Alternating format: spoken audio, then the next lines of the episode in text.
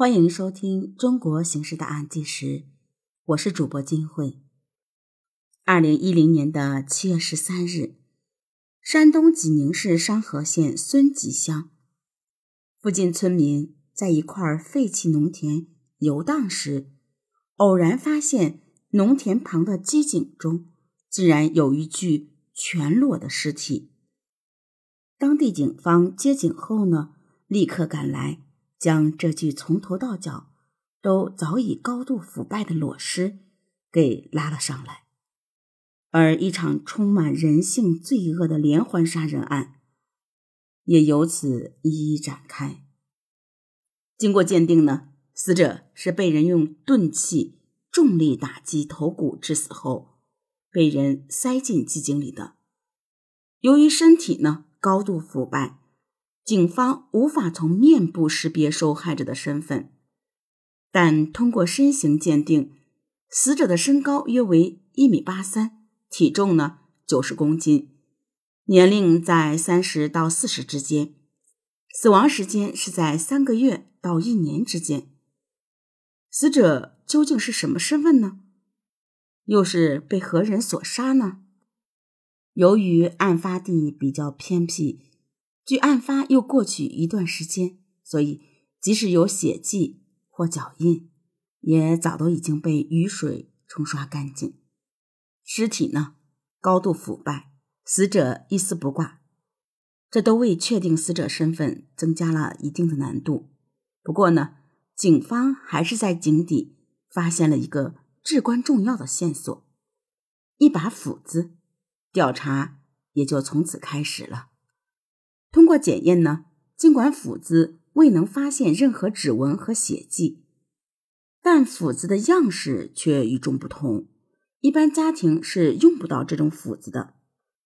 于是，警方从斧子入手调查孙吉乡所有的五金店，发现呢，仅有一家是卖这种斧子的。通过询问店主，该店主说，一共卖出十三把这种斧子。虽然不记得卖给谁了，但进货时间在二零零九年十二月底。结合以前有村民说曾在二零一零年的一月二十八日发现机井旁有暗红的痕迹，两者一结合呢，可以推断出案发时间应该在零九年十二月到二零一零年的一月二十八日之间。警方开始调查。这段时间失踪的村民，但经过百余名警察五天的查找后，十七名失踪人员与受害者均不相符。十天过去以后，案件呢没有丝毫进展。随后呢，警方决定再次对案件重新梳理，发现失踪人员中虽然没有一个与死者相符，但是其中王熙元的失踪时间。却和死者死亡时间接近，而且王熙元本人离异，在当地呢开了一家养鸡场，而且还曾欠下银行上百万的巨额债务。按道理说，身高只有一米六五的王熙元，既不可能是死者，也不可能是他把死者塞进机井的凶手。但是警方却发现，王熙元失踪前。曾经把自己刚刚买的新车进行过整车喷漆，而王熙元失踪后呢，这辆车便一直停在修理厂，欠下百万巨债，为什么还要把新车进行整车喷漆呢？带着疑问呢，技术人员来到了停车场，经过认真仔细的查看，发现车辆后备箱备胎下面。有一片小树叶，树叶上呢有一处疑似血迹。经过 DNA 比对后，确认是死者的血液，这就表明该车曾经拉过死者。通过调取王熙元的通话记录，警方发现他曾经与两个天津号码密切联系。两个号码的持有者，一个叫韩本利，一个叫韩宝山。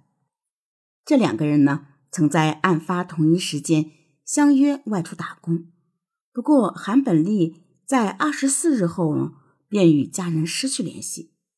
由于韩宝山说韩本利去别的地方打工了，家人呢也没有再过多追问。最终，警方通过 DNA 比对后，终于揭开死者韩本利的身份。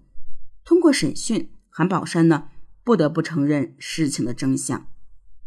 两个人呢都是王熙元雇来杀同村的张本岭的，但直到王熙元把佣金。从十万提到十四万，两个人呢屡次依旧暗杀，均未得手。于是不满的王熙元给韩宝山打电话说：“你俩谁能把对方杀死，佣金呢就归谁。”而接下来呢，便是韩宝山拿着原本要杀张本领的斧子，杀害了韩本利，再和王熙元一起开车将其扔入井中。案件终于水落石出，只要找到王熙元，案件就可以结束。但是警方无论明查还是暗访，就是找不到王熙元，没有通话记录，没有出境记录，银行账户上的钱呢也没少，连身份证都没有使用过。就算是畏罪潜逃，两年怎么可能一点生活的痕迹都没有呢？这就让人不禁猜测，王熙元很有可能也已经死了。走访的过程中，村民说，王熙元失踪前曾经给村里的男人发过短信，但是这条群发短信呢，他却连给叔叔辈的熟人的称谓也是兄弟，不免让人觉得有些奇怪。还有人说，曾经在一个下雪天见过王熙元。而二零一零年的年初，只有三月九日这一天下过雪，所以呢，警方推测王熙元的死亡时间应该就是这天。但是谁杀害了王熙元呢？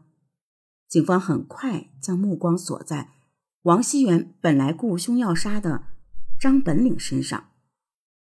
调查韩本利时，张本岭曾说，要是他的话，就会把人烧掉。而这无意中的一句话，让警方的调查又顿时有了新的方向。因为张本岭本身做的就是殡葬事业，其中呢就包括将尸体送入殡仪馆火化。王熙元失踪的当天呢，警方曾经调出张本岭当天火化的五具尸体证明，但并没有什么可疑之处。直到警方第二次进行校对时，才发现。一个二零零八年就死亡的老头，在三月九日这天又被火化过一次，所以警方推测，这人便很有可能是王熙元。当警方来到张本岭的家中，问其妻子事发当天家里有什么不一样时，妻子说没什么，就是沙发坐垫没了。通过勘查，警方在沙发靠背上的木条中。发现了几滴属于王熙元的血迹，所有的猜测得到了肯定。警方呢开始对张本岭进行抓捕。据张本岭说，王熙元之所以买凶杀人，便是因为他和自己的老婆张红霞有奸情，两人想除掉自己后，顺理成章的在一起。被戴了绿帽子，又知道对方派人暗杀自己。这口气怎么也忍不了，于是张本领便动手杀死了对方。之后呢，便和朋友李文熙一起将其拉到火化场，顺利的火化了。案件清楚以后呢，一切也到此告破。但是这个故事中没有一个人是好人，没有一个人是无辜的。出轨、相残、情杀。仇杀，人性中的罪恶，或许在此体现的淋漓尽致。